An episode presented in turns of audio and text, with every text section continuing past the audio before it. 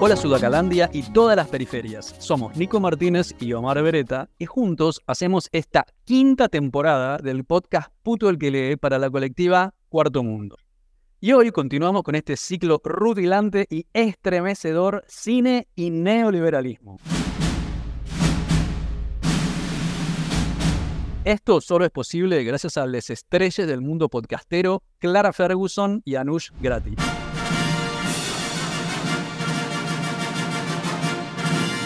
Hola Omar, bueno, muchas gracias por la invitación, muy contenta de estar acá. Hola Omar, Clara, Nico, bien acá tomando matecito como siempre, siempre con el mate, ¿viste? Vamos con el mate. A Clara y Anush les precede largamente su fama universal, pero si estuviste totalmente fuera del ambiente, escuchaste el volumen 1 de esta serie, Cine y Neoliberalismo, y ahí listamos las extensas credenciales y pergaminos de nuestros colaboradores de este ciclo. Y para el episodio de hoy tenemos de invitado estelar al astro, más que astro, lucero, faro radiante, Marco Moroni.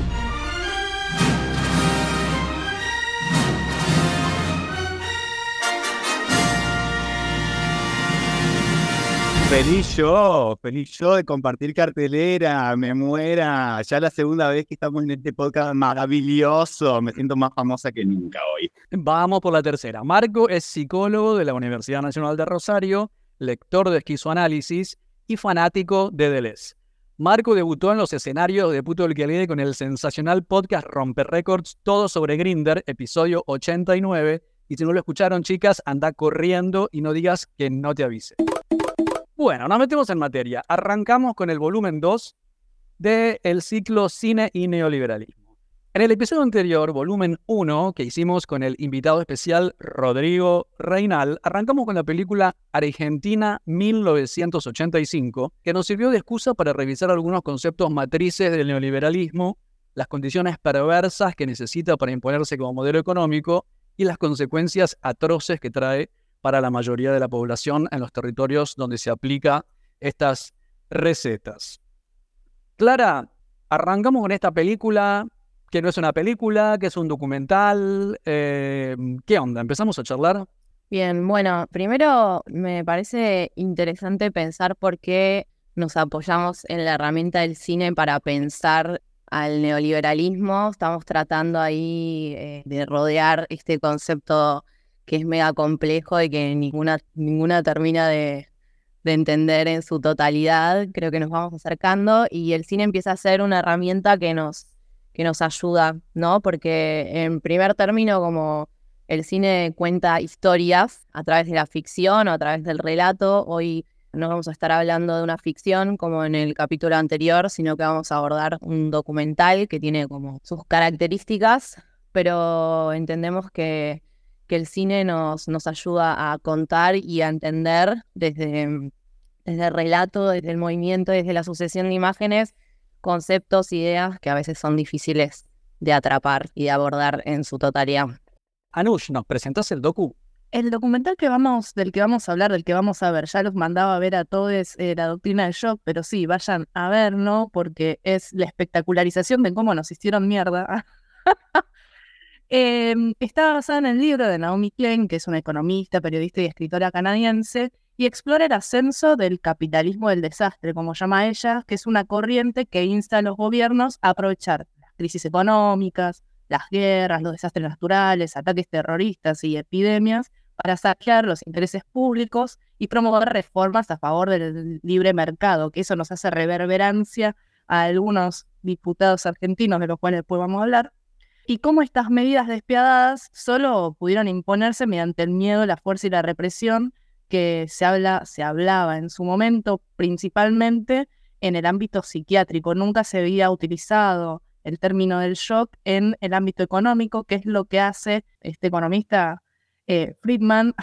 pequeño gran economista que ganó el premio Nobel, eh, pero a qué costo podríamos decir, que sostenía que el Estado capitalista estaba diseñado para proteger la libertad humana en términos de derechos como en cuanto a la libertad económica, ¿no? Y lo que hace un poco el documental es rastrear los orígenes de este capitalismo en las teorías radicales de, Milton, pero también viendo cómo una idea tiene un impacto eh, en la realidad, porque va a analizar los casos de la dictadura de Chile y de Argentina en los 70, la erga de Margaret Thatcher en Gran Bretaña, la Rusia de Yeltsin y las invasiones neoconservadoras en Afganistán e Irak. Marco, pero ¿por qué un documental? ¿Por qué un documental? Porque a mí me da la sensación de que tiene como una serie de características que cuando yo lo vi conectaron con una, con una necesidad. Decir, bueno, van a ser las elecciones en Argentina.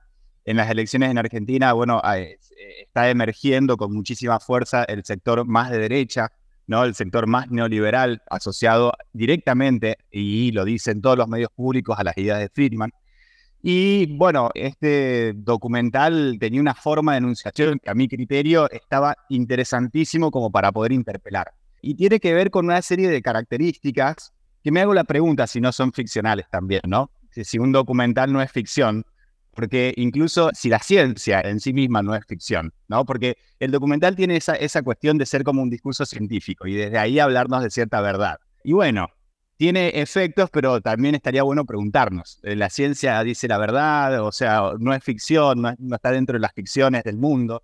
Y si nos ponemos a ver en la estética del documental, me parece que algo que interpela muchísimo es esta mezcla de conferencias con imágenes documento y ya la misma idea del nombre documental, ¿no? Como si todo aquello que se va a hablar en un documental ya estaría documentado, tiene que ver con un conocimiento más o menos sistemáticamente confeccionado, con coherencia, con dato duro, con ciencia adentro. Entonces, pensaba que en ese lugar de, de, enunciación, Naomi Klein como investigadora, ¿no? como la portadora de un relato que se aleja de la opinión, logra de alguna manera, o tiene la potencialidad, al menos, es como una apuesta, de pasar un poquito la cuestión o trascender un poquito la cuestión de la grieta o de la polaridad afectiva, como a mí me gusta decirte, que no, no es un término mío, lo he leído, ¿no? Esto que está muy presente en Argentina de de qué lado estás. Entonces, tal vez ese lugar de enunciación del documental como registro de ciencia, conocimiento sistemático, la investigadora, además una investigadora canadiense, no es alguien de Argentina, lo cual no sé, tal vez le daría un poquito más de valor, lograría tener de alguna manera esa potencialidad de no dejarnos en la encrucijada de la grieta, ¿no? Y pensar cuáles son los, condimentos, el contexto, ¿no?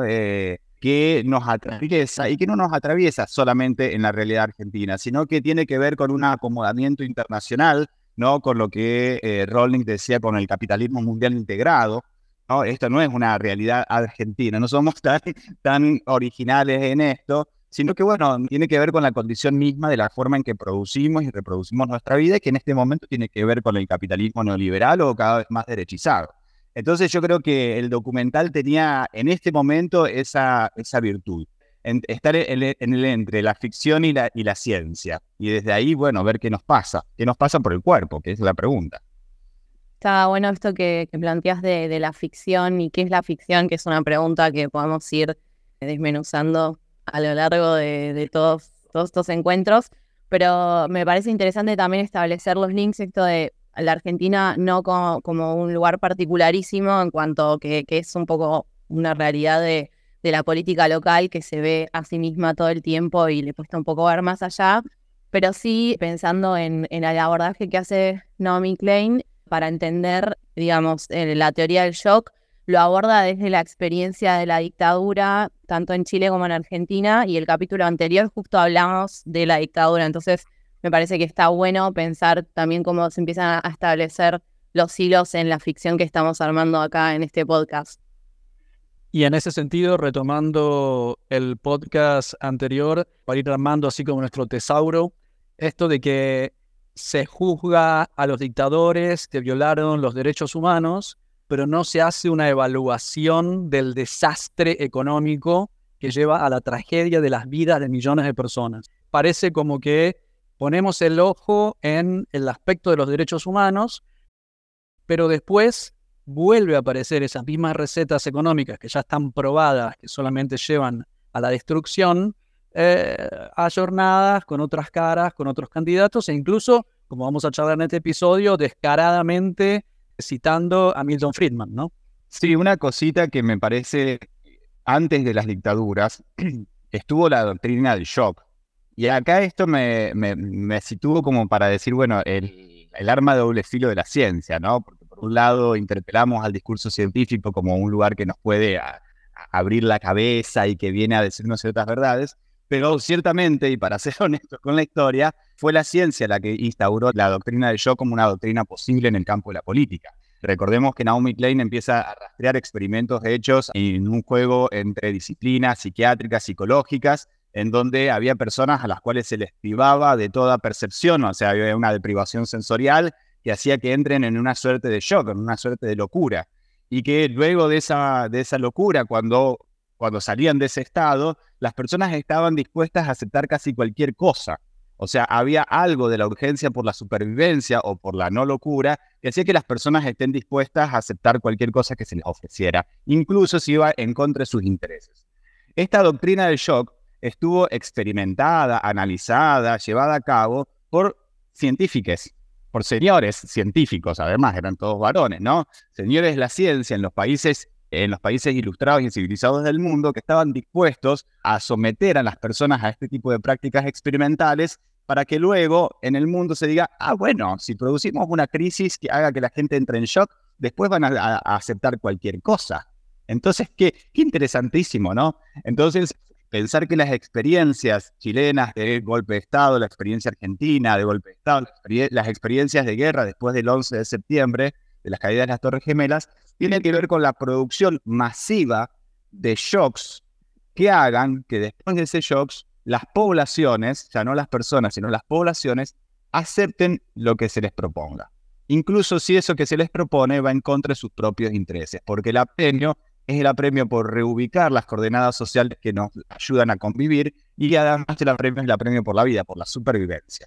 Eh, Marco, y ahí también como creo que lo que yo había visto en el documental es como hubo un momento hasta de la pedagogía del shock porque se volvieron instrucciones de manual de la CIA que después se utilizaron en las escuelas de las Américas que decís, estas personas tuvieron que pasar del ámbito psiquiátrico, de que las personas eh, pacientes no podían salir y eran sometidas a que se instruyera, se haga un manual, se haga una escuelita que nos también atravesó y que hoy nos deja huellas en todo el sur global y que después pasa a una política de Estado que no es la misma en el sur, que se instaló la dictadura, que cuando tenía que pasar en América del Norte para decir, bueno, acá no podemos hacer esto, ¿cómo lo le ponemos una máscara, como hace Margaret Thatcher, como hacen en, Estados Unidos. Me pareció algo de la ficción que decía Clara ayer en taller de dramaturgia. Estaba la pregunta, ¿cómo le hablas a un muerto de su propia muerte? Y cuando yo veía el documental decía, claro, esto nos pasó. Y si yo voy al cine y lo veo en la pantalla grande, me pregunto, me tienen que recordar que esto no es ficción, ¿no? Como, ¿cómo me hablan desde un idioma que es el inglés, que está bien, es Canadá, pero ¿Viste cuando decís, no, no será el, la, persona que llevó adelante todo esto, pero Naomi habla, Naomi, mejores amigas, habla desde la casa de estudio, desde donde Milton Friedman enseñaba y, y traía a todos los economistas chilenos para que aprendan eso, para que después lo instauren en su país, ¿no? Me pareció una locura y digo, no, esto es real, esto es real, esto pasó. Entonces ahí había algo de, de qué es lo que me traía el documental, qué es lo que me traía el cine, pero también recordando que era parte de nuestra historia y quién me lo contaba, cómo era esa recepción.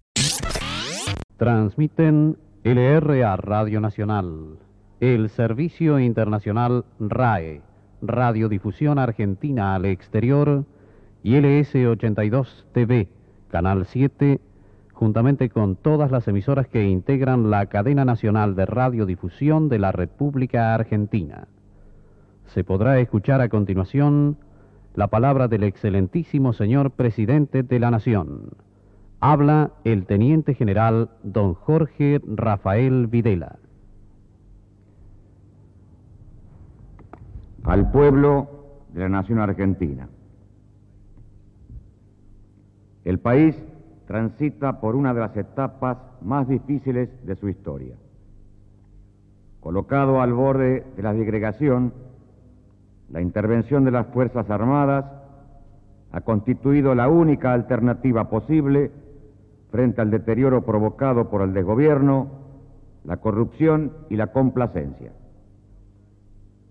Por múltiples causas, un notorio vacío de poder fue minando a ritmo cada vez más acelerado las posibilidades del ejercicio de la autoridad. Yo conecto esto con esto de quién cuenta, ¿no? Y, y también estaba pensando, por, eh, incluso por qué aliarse con, con este tipo de discursividades, ¿no? Documental, ciencia, qué sé yo. Y siempre me parece que hay que pensarlo en términos de alianzas, no en términos de creérnoslas demasiado. ¿Es una ficción? Sí, es una ficción. ¿En determinados momentos sirve aliarnos? Bueno, veremos. Es una apuesta que hacemos a una construcción de una máquina de guerras que nos permite batallar en determinados momentos, ¿no? Y me parece que en esta lógica de las alianzas eh, tenemos que de alguna manera buscar los elementos, las formas, los, lugares de encuentro que nos ayuden a, relaxar con, con las genealogías, con la historia. Si de algo se sirve el neoliberalismo y el shock es del olvido. Y casualmente el olvido es una forma de eh, reimponer, ¿no? De volver a imponer cosas que son muy viejas como si fueran nuevas. Y hoy día, sectores amplios, sectores de nuestra sociedad argentina, más asociados a determinada franja etaria, bueno, piensan que de- descubren el agujero del mate cuando Milei dice vamos a prender fuego el Banco Central. Y esto no tiene nada de nuevo, ni en su forma de enunciación, ni en su virulencia, ni en su aspecto físico, no tiene nada de nuevo. Ciertos discursos, en, particular el neoliberalismo, necesitan de ese olvido sistemático y del odio y de la bronca para poder funcionar. O sea, esos tres condimentos, olvido, odio y bronca. Es el caldo de cultivo para que un determinado discurso emerja como lo inevitable después de, una, de un shock. Y tal vez este formato documental es una suerte de, de condensación de tiempos. Eso es lo que tiene, ¿no? Es una historia viva porque se cuenta con imágenes y el pensamiento con imágenes es algo que interpela mucho en la, en la sociedad de la organización de la vida, ¿no? Y que es muy propia de la subjetividad actual. Aprovecho el pie que, que deja Marco para introducir también un tema que nos interesa, un puente que nos interesa establecer entre esta ficción, esta idea de contarnos y de, y de repensar nuestra historia con el presente. Y en ese sentido queríamos hablar también un poco de, de la actualidad argentina, también pensándola en términos de, de laboratorio, en los términos que comentábamos antes con respecto a la experiencia de la dictadura y cómo sirve de laboratorio para políticas que después se ejecutan en, el norte. En ese sentido, en la actualidad argentina se está dando un fenómeno que todavía tiene un final eh, muy abierto porque no se trata más que de, de encuestas y de estudios de opinión que todavía no, no se vieron verificados en las urnas, pero sí nos parece, nos parece interesante pensar el fenómeno de Milei en este marco y también en relación a estos discursos que se vuelven a legitimar desde lo más rancio y desde lo más conocido, apoyándose en esta idea de olvido, porque en definitiva Naomi Klein habla de, de Milton Friedman y de la Escuela de Chicago y los Chicago Boys y cómo fue una, una cantera de pensamiento que recorrió el mundo entero. Eh, en ese sentido, Milei es una persona que se ha formado en esas usinas de pensamiento y que hace referencia constantemente a ellas. En concreto, bueno, tiene como un vínculo con Caballo, ideológico y, también como de aprendiz. Y esa referencia, digamos, en esa usina de pensamiento que estamos tratando de abordar en este podcast. En ese sentido, nos parece interesante traer unas cifras que están dando vueltas. Una que nos parecía interesante es un estudio que hace un instituto de la UNSAM que trabaja sobre discursos del odio y una cifra que relevamos que tiene que ver con el AMBA, o sea, el, sector de la ciudad de Buenos Aires y sus alrededores, y hace un relevamiento sobre la población joven y los discursos del odio, y traen unos números que los vamos a poner acá como disparadores para pensar, y ante la pregunta sobre las experiencias dictatoriales como posibilidad, los jóvenes responden que en un 22% podría ser una posibilidad, una dictadura en un contexto de corrupción extrema y en un 26% responden que en un contexto de crisis económica la dictadura sería una opción posible para esos jóvenes, lo cual nos lleva directamente a lo que está planteando Naomi Klein eh, con su teoría del shock. O sea, claramente la opción de interrumpir la democracia sigue siendo posible en un contexto de crisis extrema, tanto de corrupción como económica. Y en ese sentido también como la composición que se empieza a, ver de ese sector tiene que ver con eh, más que nada Hay gente que está hablando de que si hoy son las elecciones y los que votan son hombres cis jóvenes, ley gana ya. También ese es un dato que nos parece interesante, ¿no? Relevar. Ofelia Fernández preocupadísima porque los jóvenes se van con ley. Sí, lo percibo y me pasa. O sea, porque a pesar de estar más metida, también a veces digo, ¿qué es esto que se está discutiendo realmente? Eh, y a mí a veces lo que me preocupa ni siquiera es la agenda que logra impulsar o instalar mi ley, sino la incapacidad nuestra para entender con qué lo reemplazaríamos, ¿viste? no es culpa de mi ley en el fondo. Claro, a mí lo que me preocupa en realidad es que, la, que los pibes más jóvenes que yo tengan una tendencia que no logremos frenar a la antipolítica. No sé si tiene una traducción ideológica en mi ley necesariamente. De hecho, si uno ve las encuestas, se encuentra con que la afinidad con mi ley es más de los jóvenes varones que de las jóvenes mujeres, en donde no tiene esa misma recepción. Creo que en parte debe ser eh, gracias a la organización feminista o a, ese primer contacto con, con, la pelea y la política que tuvieron muchas pibas. Doy gracias a Shiva que no solo los varones cis heterosexuales votan, digamos. como por Dios, cada vez que paso por una calle y veo la cara gigante de Milei con ese nuevo libro que sacó que dice El fin a la inflación, me acuerdo de que en Chile con las políticas de Friedman se había ido después de la dictadura un 300% de inflación en los últimos, viste, como después de tres meses. Decís, señor, no sé, usted no lee, ¿qué pasa? Hablábamos hace un momento de la, de la necesidad de que haya olvido, ¿no? Olvido de las consecuencias trágicas para poder volver a traer la receta ahora como para venderla en forma novedosa. Tengo recuerdo todavía de la furia, ¿no? Pero que me dio... Pero es, es olvido y también es banalización de algunas cosas. Como dicen, bueno, no fue tan así o qué sé yo. ¿Se acuerdan que, ¿qué fue el año pasado? Que Sarlo dijo, bueno, las Malvinas nunca fueron nuestras, nunca serán nuestras y había que dárselas y no las podemos administrar. y estamos hablando nos puede gustar más o menos a la izquierda o a la derecha, pero es como una de las referentes estrellas del pensar la Argentina, Beatriz Arlo. Y después, del otro lado, Sabrina Ahmechet, que en ese momento cuando tuvo estos dichos que era precandidata a diputada por Juntos por el Cambio, que relativizó la noche de los lápices, como diciendo, bueno, no eran perejiles de 16 años, sino que esto era un operativo contra un grupo montonero. Entonces es esta discursividad que es como el olvido y después la construcción de nuevos relatos sobre los relatos verdaderos, como banalizando un poco lo trágico de eso, ¿no? Sí, digamos que la, eh, la política es una política explícita de lucha por apropiación de la historia, por apropiación del relato, pero incluso no solamente por el contenido del relato, sino la forma del relato. Las, las formas del relato neoliberal son cada vez más simples y apuntan a la emoción más que a la razón. O sea, apuntan más a, ese, a ese sistema de odio y bronca y de disgusto, más que a una concatenación de hechos que dan cuenta de cierto estado actual de cosas.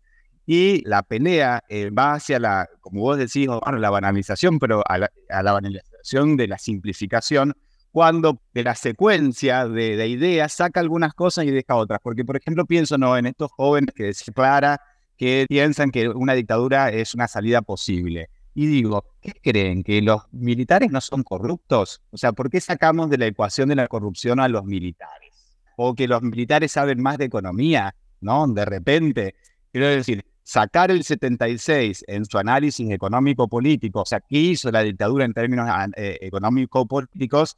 De la ecuación o de, o de la secuencia de ideas, ¿no? Es decir, bueno, no, no, no entendés, no, se puede entender nada, si no podemos establecer un común en eso, porque no hemos debatido lo, lo profundo. Pero bueno, ese debate de lo profundo también es contra, hoy día es contraintuitivo, hoy la gente de repente se, se maneja con otras discursividades que no son del, del, análisis, la reflexión profunda y la lectura y la comparación de fuentes y tal, tenemos que hacernos de otras herramientas. Creo que estamos en esa encrucijada en que realmente si queremos, hay, hay determinados discursos que no van a funcionar, me parece. Hay una pregunta dando vuelta que la vamos a retomar seguro, es qué hicimos mal, y me parece que eh, en el sentido de qué hicimos mal si estamos todavía acá, y creo que ahí le tenemos que meter mucho la cuchara a decir, bueno, nos enamoramos demasiado algunas veces, y no digo que esté mal enamorarse demasiado, pero algunas veces es contraproducente de, ciertas formas de funcionar el discurso, de ciertos eh,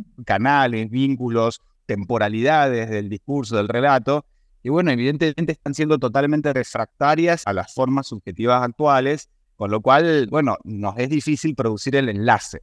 Creo que no es, una, cuestión de si funciona o no funciona, si nos enlazamos o no, no nos enlazamos con esa cuestión. Y la grieta nos ha hecho un mal tremendo de, de no poder reconocernos, de estar ahí yo o los otros, nosotros o los otros, en, esa, en ese articulador lógico de la O excluyente que es nosotros o la muerte, nosotros o el, o el caos, nosotros o, la, o el acabose. Ahí estamos en una complejidad.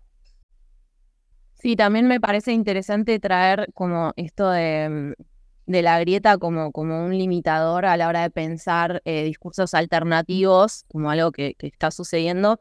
También pensar como que Naomi Klein trae algo de eso, ¿no? Como entender el contexto en el cual esos discursos también calan y por qué, digamos, no estamos pudiendo generar una alternativa a esos discursos.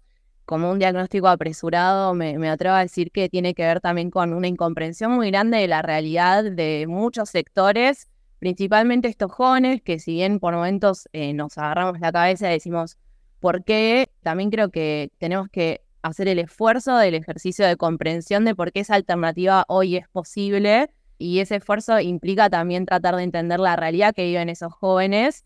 Eh, digo, apoyándonos en esta teoría del shock, digamos, hay un contexto también que habilita que esos discursos prosperen y sean como alternativas posibles una y otra vez, porque claramente el mundo así como, como está no funciona y no, no incluye y no, no hace parte a un sector muy grande de la sociedad y la derecha en ese sentido entiende mucho mejor, digamos, las consecuencias de sus, de sus políticas de lo que las entendemos nosotros, ¿no? Como, como sectores alternativos. Entonces, eh, al pensar cómo dirigirnos también a, a esos jóvenes, tenemos que pensar en la realidad que ellos viven actualmente. Acá, si yo valoro especialmente que estemos reunidos hablando de esto y sabiendo cuál es el sentimiento político de todos los que estamos en esta mesa, también es muy importante que, como ya hemos hablado bastante fuera de micrófono, construir este espacio crítico, porque ¿qué hicimos mal? ¿no? Porque ya tuvimos en toda la región la posibilidad de tener gobiernos eh, progresistas que tienen como objetivo la expansión de los derechos hacia la mayor parte de la población posible y sin embargo estamos de vuelta en un punto en donde estas formas de derecha que vienen de hacer tanta tragedia en todas nuestras regiones, parece que está aprendiendo de vuelta. Yo me pregunto, así como siempre tiro esta, que es medio eh, así como para, para estallar un poco, pero nosotros no hemos todavía hecho la reforma agraria, no hemos hecho la reforma financiera, no hemos hecho una reforma tributaria, no hemos hecho la nacionalización a escala masiva que habría que hacer, no hemos hecho todo este tipo de reformas porque el sistema político este que tenemos, que nos dejó la dictadura que nos impuso Estados Unidos, es este capitalismo de amigos que está muy bien explicado en el documental en el caso de Rusia. Entonces, a veces yo creo que lo que tendríamos que hacer es preguntarnos por el principio de las cosas y decir, bueno, este sistema que tenemos, que llamamos de esta manera, en este contexto y con todas las limitaciones que nos impone, no sé si permite realmente hacer una transformación como es necesario como quizás podemos observar que sucedió en la refundación del Estado Plurinacional de Bolivia con el primer Evo. Hoy día la, la discusividad es la herencia es la del gobierno anterior, directamente, ¿no? O sea, se interpela por la herencia solamente la del gobierno anterior y se recorta la historia mañosamente para que entendamos, y lo digo de, de proyectos políticos hoy en pugna, ¿no? Porque, bueno, hay muchos, pero dos son los más destacados. Ambos interpelan esa historia inmediata lo, que tenemos que revisar es la historia inmediata, los cuatro años anteriores. Entonces, esta lógica de no es de cuatro años antes, es de muchos más años antes si queremos entender la lógica general, ¿no? Ahora bien, da pereza ese rastreo, da pereza, no es parte de la forma en que estamos produciendo lazos afectivos, quiero decir, no estamos produciendo, el deseo no va por esos carriles, ¿no? El deseo va por carriles mucho más eh, instantáneos, rápidos, ¿no? más de zapping. Pero si vamos a esa herencia, a esa herencia más larga, me parece que podemos pensar al neoliberalismo como unas bestias de dos cabezas. Tiene más, pero vamos a, las dos cabezas como más destacadas del neoliberalismo. Por un lado está la violencia, ¿no? intrínseca a todo modelo económico. O sea, el neoliberalismo necesita de violencia para instituir el modelo económico. No es un fenómeno de la economía, es constituyente. El, el modelo económico necesita de violencia, necesita de shock. Ahora bien, esta violencia la podemos separar en dos tipos de violencia diferentes. Hay una violencia que es instituyente, o sea, es esa violencia que se usa para la instauración y la imposición del modelo económico, instituye algo, ¿no? Y hay una violencia que está ya instituida, que es la violencia naturalizada, que es la violencia de las muertes y de eh, las desapariciones, digo, de, segmentos poblacionales que, que, caen por causa de la marginación, del hambre, de las condiciones de, vida eh, paupérrimas y también de la represión, fundamentalmente la represión. Entonces, estos dos tipos de violencias, instituyentes e instituidas, son parte intrínseca, totalmente nodal, o sea, constituyentes del el modelo económico. No, no habría neoliberalismo sin violencia porque el neoliberalismo supone que amplísimos segmentos de la sociedad están por fuera de gozar de los bienes. Pero por otro lado, la otra cabeza del neoliberalismo tiene que ver con la sutileza, el control, el deseo, la molecularidad, lo individual. O sea, con una sutileza que nos hace creer que elegimos esto y que esto es lo que queremos y que todas nuestras máquinas deseantes se enganchen con estas máquinas, ¿no? Deleuze, ya en el 90, en un texto que se llama Postscriptum de Sociedad de Control, ya analiza el control como la forma del ejercicio del poder propio de nuestra contemporaneidad y dice que, bueno, el control tiene que ver con esas modulaciones, con esa suerte de control autodeformante que cambia en cada punto, pero nunca deja de estar. Siempre estamos de alguna manera geolocalizados y geolocalizadas. Somos una cifra que se mueve en un mapa geometrizado de Google Maps y que todo el mundo sabe. Pero ¿qué saben de nosotros? Saben lo que nosotros más nos gusta que sepan, nuestros gustos, nuestras inclinaciones, lo que nos puede ofrecer, ¿eh? lo que nos quiere vender. Ay, esta lista de Spotify, qué bien que me sienta, me conoce alguien que me conoce desde un mundo algorítmico y científico y que no se va a equivocar en darme lo que necesito. Quiero decir, esta doble cabeza, violencia y sutileza, violencia y control o violencia y deseo, micropolítica, es justamente que el neoliberalismo también se mete en nuestros corazones. No solamente es esa cara violenta entre lo instituyente y lo instituido, sino es lo que queremos de alguna manera. Entonces, tenemos que lidiar con la micropolítica o la molecularidad del deseo estamos enganchando nuestras máquinas deseantes a estas máquinas de producción de perfilaje, de, consumo de mercancías, de cierto estatus de confort, ¿no? Y que bueno, que de alguna manera no, esto nos amarran, nos controlan.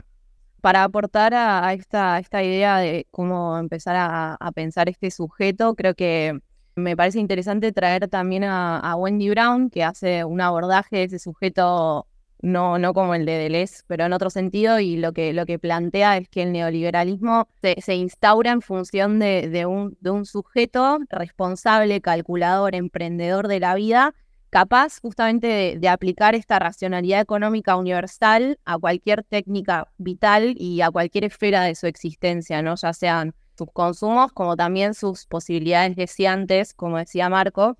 En ese sentido, y volviendo a la película de Naomi Klein, me parece que ella plantea una idea que la hemos escuchado en otros lugares, pero ella habla de Reengineering Society como una reingeniería social y me parece interesante como ya que estamos tratando de pensar este sujeto neoliberal en el cual calan estas ideas y estos discursos a lo largo de los años y a través de de los sucesivos fracasos de esas políticas concretas, me parece que estaría bueno que un poco pensemos en esta idea de reingeniería social que establece este método del shock.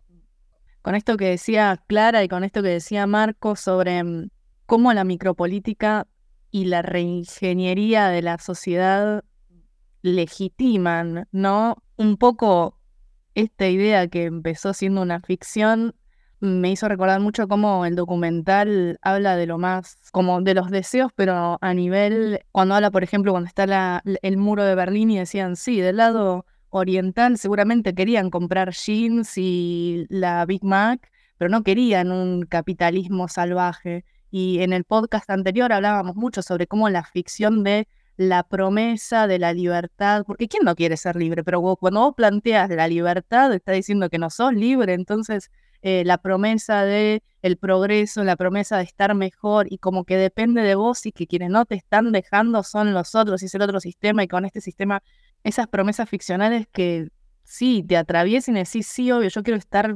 bien y venimos, no sé cuáles son los porcentajes de pobreza en la Argentina, pero poco llegando a la mitad de la población, digamos. Eh, esto que decías, Clara, de situar las narrativas, situar el conocimiento, situar por qué estos discursos vuelven a tomar fuerza y que pareciera que simplemente es una decisión propia para poder estar todo el tiempo sosteniendo un sistema que no es economía liberal, es la corporativización como de los derechos que tenemos todos y que vamos a dejar de tener. Y sabemos que la historia nos dice eso. Digo, el documental retoma cómo, cómo empezaban las empresas en su momento antes de las dictaduras y cómo estuvieron después. Y que así todo Milton Friedman gana el premio Nobel.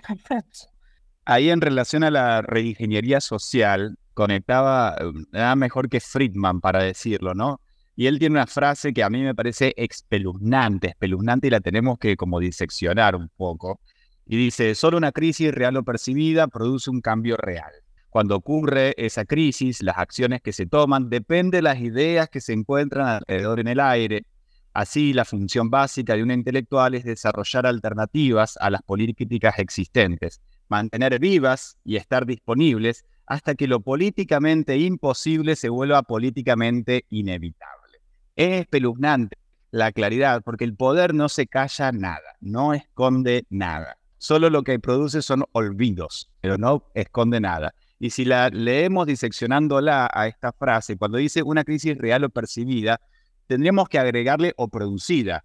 Real, percibida o producida. Y ahí se encaja perfectamente los golpes militares. No solamente los golpes militares. Fíjense que en la Argentina, hace muy poquito, hace un mes atrás o tal vez menos, todos los medios de la Corpo salieron a decir la dolarización, la dolarización, mi ley, la dolarización, la dolarización. Unos días después estalla el precio del dólar blue. Se hicieron encuestas después de ese día fatídico del dólar blue, de la del ascenso interminable del dólar blue, y las personas decían, sí, dolarización, dolarización, dolarización. O sea, un shock que conmueve los cimientos de, cómo se entendía la situación tanto, no da pie a que algo que había en el aire se agarra como la alternativa. Entonces, esto, las crisis son reales y lo dice Friedman tal cual, vayan a buscarlo, es un texto de 1982. Dice, las crisis pueden ser reales o percibidas. Le agregamos nosotros o producidas, ¿no? Golpes de Estado, eh, shocks de mercado, todo este tipo de cosas. Pero dice además que son las únicas, las crisis, las que producen un cambio real, justamente porque logran conmover los, eh, los vectores de ubicación social, o sea, de, alguna manera descodifican ¿no? los flujos que estaban de alguna forma codificados y que nos servían de referencia para poder ubicarnos en nuestro contexto. Una vez que esto está conmovido, personas van a agarrar lo que sea para volver a ubicarse en el contexto social, para volver a reorganizar esto que está pasando después de un shock. Y sigue Friedman, cuando ocurren esas crisis, las acciones que se toman dependen de las ideas que se encuentran alrededor en el aire esas ideas no son necesariamente buenas para las personas, no son necesariamente las que les convienen, son las, las alternativas que anteriormente se sostuvieron desde una suerte de, de certeza psicótica. Fíjense que Milley nunca pone en duda su palabra, nunca pone en duda ni siquiera su, sus filiaciones históricas. Él es la certeza psicótica de que así se sale prendiendo fuego el Banco Central. Punto, no hay otra, no hay duda. ¿Cómo no va a calar? Ante una situación post-shock de desorientación social, lo que nos salva es la certeza psicótica. Entonces, no es la que me conviene. Finalmente nos vamos a tirar un tiro en los pies. Muchas de las personas que van a votar a mi ley se van a tirar un tiro en los pies. Muchas otras van a verse beneficiadas, pero son un sector chiquitísimo, chiquitísimo. Agarro aquello que me salvaría de la caída total, del apremio por la vida, quiero decir. Y entonces, finalmente, cuando dice que estas ideas tienen que estar disponibles para que lo políticamente imposible se vuelva políticamente inevitable, me parece que este es el amarre necesario entre economía y violencia. Sea, esta idea, tenemos que producir crisis que impongan como inevitable aquello que estamos haciendo circular antes de la crisis. Hay un momento de sensibilización, digamos, a ciertas ideas para que post-crisis sea inevitable que ese sea el proyecto económico. Entonces, el amarre entre economía y violencia está estrictamente en las palabras de Milton Friedman. Les propongo a todos esos jóvenes heterosis, ¿no? que vayan a leerlo y piensen si realmente les conviene esta cuestión, porque tal vez van a quedarse por fuera de este sistema. ¿eh? Y para, para sumar a esto, también eh, retomando la idea de, de, qué hicimos Mai, que creo que es una pregunta que nos está interpelando a todos eh, más que nunca. También esto que decías, Marco, de, de ley llama a quemar un banco y en un punto, pensando como desde, desde una alternativa de izquierda, es el único, digamos, referente político que está llamando a romper algo del sistema. Entonces, ¿cómo no te va a interpelar esa alternativa, no? Y cómo puede ser que la derecha más extrema se haya apropiado como de, de, la posibilidad alternativa, ¿no? Me da risa porque incluso la reta es tibio. Hay una cuestión súper copada de la que acaba de decir Clara, es esto. Capitanich había salido a decir, ¿por qué la rebeldía está solamente en la derecha? Llamemos nosotros a, aumentar 100% todos los salarios, llamemos nosotros a, a, regalar casas. ¿Por qué tiene que, el único que rompe algo tiene que ser eh? Y acá me interesa agregar esto cuando decimos que capturan nuestros lemas y nuestros eslogans y nuestras luchas, ¿no? El documental de Naomi Klein termina con este llamado a ¿Cómo hacemos para que esto suceda? Háganmelo hacer. Ella habla de las mil y pico de huelgas que hubo, de todas las cosas que llevaron para que en Estados Unidos, con el New Deal keynesiano, se hayan tomado las medidas que se tomaron. Es increíble, pero nosotros tenemos registro de que hay algunas formas organizativas populares de los sectores sociales a través de organizaciones sociales que salimos a la calle, las tomamos y conseguimos algunas cosas.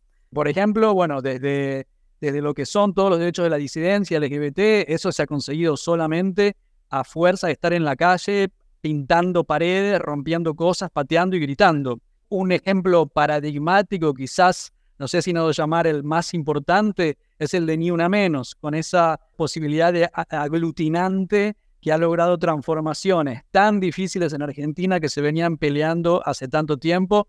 Entonces lo que pregunto es, pareciera que hay algunos bolsillos donde eso existe, esa posibilidad, de, pero el neoliberalismo se apropia de eso y lo reconvierte, digamos, y lo usa un poco como si fuera un invento de ellos y está salir a quemar el Banco Central. Pero si nosotros ya salimos a quemar iglesia, nosotros ya hicimos, ¿viste? Pero ahora parece que ellos lo llaman a que esto se haga por primera vez hablando del pensamiento en imágenes, la, la, el cine, pero también, bueno, otro eh, estilo que está muy en boga, otro género, es el anime, ¿viste? El anime tiene cierta, mucha fama. Hay un anime que les recomiendo que se llama Shingeki no Kyojin, que es, bueno, un anime muy interesante, tremendamente político, en donde hay un titán, ¿no? Los titanes vendrían a ser lo que producen las demarcaciones en una cartografía social, que eh, tiene el poder de borrar la memoria. Y que todo el gobierno de esa sociedad ficcional del, anime, y no tan ficcional tal vez,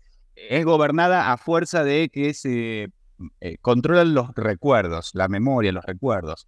Eh, me conecto con esto que planteaba Omar, de decir, nosotros ya lo hicimos, pero si tenemos una, una capacidad de modificar la memoria, ¿no? De sacar ciertas cuestiones y poner otras, es la forma de gobernar también, ¿no?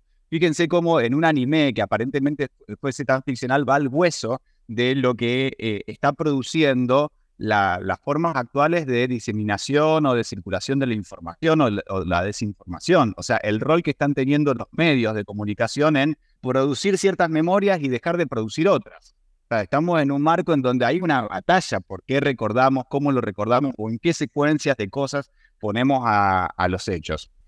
Sí, también quería traer a colación pensando en, como en esto que me parece también como la síntesis que hace Naomi Klein de, de la movilización como la herramienta que tiene el pueblo organizado o, o no tan organizado. Digo, las experiencias dicen que no necesariamente tienen que estar organizado para poder movilizarse, ¿no? Como el Ni Una Menos o, otras experiencias. Em, creo que también hay un elefante en la habitación y es eh, el COVID, ¿no? La experiencia del COVID como gran experiencia desmovilizante de, los sectores populares. Y por ahí pensando en esto del shock, no a ver qué tiene que ver, no sé qué, qué link podemos establecer ahí. Shock, shock, quédate en casa, trabajar desde casa, no te agremies. O sea, ¿qué mejor? Eh, no salgas a, a, interactuar con otros. Y total, el home office es mejor, ¿no? imponer a fuerza. No, no, no, no te hagas ese viajecito y vas a hacer un congreso, porque tal vez vas a encontrarte con tanta gente, te vas a contagiar, el otro es peligroso. Estas ideas de la peligrosidad del otro, ¿no? De no, no nos encontremos, de nos agremiemos, no nos juntemos, eh, no, para que va a salir una marcha, te va, te va a enfermar, metete en la casa, ¿no? Es decir, después de un shock tremendamente masivo como una pandemia mundial, las ideas que estaban dando vuelta era esto, implementar un trabajo remoto que logre lidiar con las sindicalizaciones, las agremiaciones, las agrupaciones. No solamente desde la, idea del trabajo, sino desde la idea de cuánto estamos trabajando. Vas a trabajar 24/7, porque el trabajo está en tu casa. No va a haber separación entre la casa y el trabajo. Esto, aceptémoslo, ya, ya no es una cuestión de libre decisión, es algo que te impone una pandemia mundial. Entonces, esta idea del burnout, o sea, de estar quemados y quemados todo el tiempo, tiene que ver con, bueno, la idea que se impuso como, eh, como inevitable es aquello que antes nos resistíamos. Nos resistíamos a decir, bueno, no quiero trabajar todo el tiempo. Deleuze establece que, bueno, una de las cuestiones del control, de estas modulaciones siempre permanentes de una sociedad de control, es que nada termina nunca. Nunca dejo de formarme, nunca dejo de trabajar, nunca dejo de consumir, nunca dejo de estar insatisfecho por algo, nunca dejo de, esa es la forma. Antes estábamos eh, de alguna forma controlados por la disciplina, o sea, ahora estamos eh, todo el tiempo endeudados. Siempre tenemos una deuda de algo, o una deuda económica, o una deuda en términos de la satisfacción. Nunca estamos del todo satisfechos y satisfechas. Siempre necesitamos algo más, ¿no? Súper atinente esta reflexión sobre el COVID porque es algo que el documental obviamente no trata porque el documental se, ya tiene unos cuantos años. Lo que es interesante es cómo se está yendo todo a la mismísima mierda.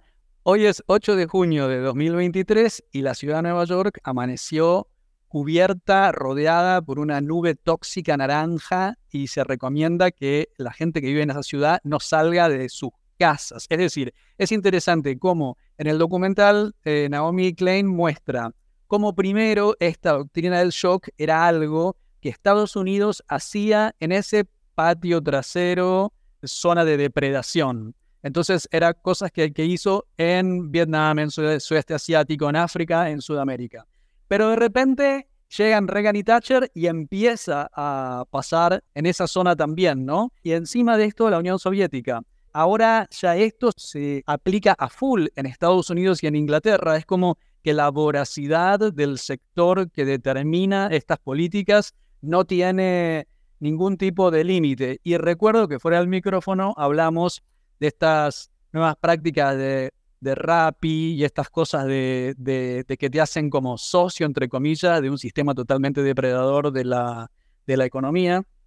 Y aprovechando que somos un podcast sobre cine también, quiero eh, recomendar la película Sorry We Missed You de Ken Loach del 2020, que es sobre una persona que perdió su trabajo, entonces tiene que endeudarse para comprar la camioneta para entrar a trabajar en una empresa de reparto. Y claro, cada multa que le ponen por llegar tarde no le alcanza el mes de repartos para pagarla, termina trabajando 40 horas por día. Es como que ya esto es algo que está pasando a nivel planetario. Ese pequeño porcentaje que se ha enriquecido de una manera desorbitante, desaforada. Está muy bien explicado cuando hablan de los billones de dólares que se pagaron en bonos a los ejecutivos de Lehman Brothers el año en que se presentó a quiebra. Es como que se soltó la manija, ¿no? Bueno, cuando el poder no controla sus efectos, que nos enseña Moroni siempre en todas las clases que nos da, es un poco eso, ¿no? Si seguimos en esta, vamos hacia la destrucción total el poder no controla sus efectos eh, siempre nuestra gran y querida Leonor Silvestri. Siempre en nuestro corazón, Leonor, gran mentora. Pensaba que el shock o el, el documental, la doctrina del shock, es una apuesta porque un elemento logre ayudarnos a reacomodar aquellas cosas que nos parecen naturales o inevitables, para entender que no son ni naturales ni inevitables, son una producción ¿no? la producción de algo en particular y tienen todo el tinte de lo social y de lo predicado y de lo mentado. Yo creo que el shock tiene que ser no tanta cosa, sino eso, decir, bueno, estos hechos cómo se reacomodan si yo le pongo la cuestioncita del shock en medio. Es decir, cuando yo leo la pandemia en relación al shock, digo, ah, bueno, se explica esto, tiene otra explicación. Me parece que la apuesta desde este documental tiene que ver con esto. ¿Qué elementos nos ayudan a reorganizar los datos más inmediatos de nuestra vida y a darle una coherencia que estaban por fuera, haciéndonos creer que estamos tomando una decisión cuando en realidad nos estamos pegando un tiro en los pies. También para sumar y ahí un poco a modo de cierre, retomando esta idea de cómo podemos interpelar de alguna manera a esos sujetos que, que perdimos discursivamente en, la, en las pausas de, de los discursos neoliberales, también Naomi Klein tira una cifra que creo que propongo como el punto cero de discusión que tiene que ver con la distribución de la riqueza y, digamos, las consecuencias en ese sentido post-shock, ¿no? Y ella dice, toma los casos de Gran Bretaña con Thatcher y el caso de Estados Unidos con, con Reagan. Y bueno, las cifras hablan por sí solas, creo que no hace falta agregar más nada. En 1970 en Gran Bretaña, un CEO eh, ganaba 10 veces más que un trabajador promedio. Para el año 2007, ese mismo CEO ganaba 100 veces más que un trabajador promedio. Y en Estados Unidos ya directamente las cifras son tremendas. Antes de Reagan, un CEO ganaba 43 veces más que un trabajador promedio. Después de Reagan, un CEO ganaba 400 veces más. Entonces, esa es la discusión de fondo de todo esto que tiene que ver con cómo se distribuye la riqueza y la producción en este mundo. Me pregunto, ahora que sabemos todo esto, ahora, como si no lo hubiésemos sabido antes, digamos, ¿no? Me angustia, ¿qué hacemos? O sea, quienes nos escuchan, que nos tiren una pista, algo, porque yo me quedé como, ah, bueno, vamos a morir nomás, listo, ya está, no hay como, pero no, por favor, que no sea así. Ya está explotando Twitter, Instagram, acá por la cucaracha me están diciendo que se está juntando la gente afuera del estudio, con pancartas, con carteles, con soluciones. Así que bueno, vamos a seguir discutiendo estos temas. Tenemos un montón de temas que quedaron afuera, que discutimos fuera de micrófono, lectura optativa, cosas que nos, nos fuimos pasando bien ñoñas entre nosotros. Así que bueno, chicas, como siempre, va a quedar colgado en todas nuestras redes los links a todos nosotros, los links a el documental de Naomi Klein, al anime que mencionó Marco, a la lectura optativa que nos fuimos recomendando entre nosotros y nos encontramos en el próximo cine y neoliberalismo, que esto se está poniendo cada vez peor. Nos vamos con una poesía neoliberal económica del shock, cortesía de la selección producción Anush Gratis. Análisis cuantitativo. ¿Qué gualicho harán los números que siempre nos salen caros, que nunca se arrancan de cero, solo se nace endeudado? ¿Cuánto le debo, doctor? preguntan los ciudadanos con glóbulos rojos de menos, pero sobrando los blancos. Hoy las encuestas preanuncian que ganará el tarifazo y la deuda al mil por ciento de interés de acá a 100 años. En las reglas de este juego, el plano viene inclinado, y los que quedan abajo, que miren para otro lado. Si algo es mucho o poco, se cocina de antemano, los números se acomodan a los pies del comentario. El grado de exactitud varía según la pericia. Para unos la laxitud, para otros estricta justicia. Este es un poema de un ser de acá de Argentina, economista, profesor de la UBA, que se llama Marcelo Melitzko, que tiene todo un poemario que se llama Economía Poética, así que también se lo dejamos. ¿Te acuerdas de Friedman, su teoría monetaria? El mundo hizo plop y el tipo entonces pudo entender la oferta y demanda. Vamos a terminar. Somos Nico Martínez y Omar Beretta, y este es un podcast del colectivo Cuarto Mundo. Seguinos en Facebook y Twitter, arroba puto el que lee 108. Y en Instagram, arroba censurado 108. Quemar el Banco Central y el Ministerio de la Mujer. Para toda Sudamérica, Educación sexual integral y laica. Hasta, la, próxima. Ilusión ver la Cristina con Medina,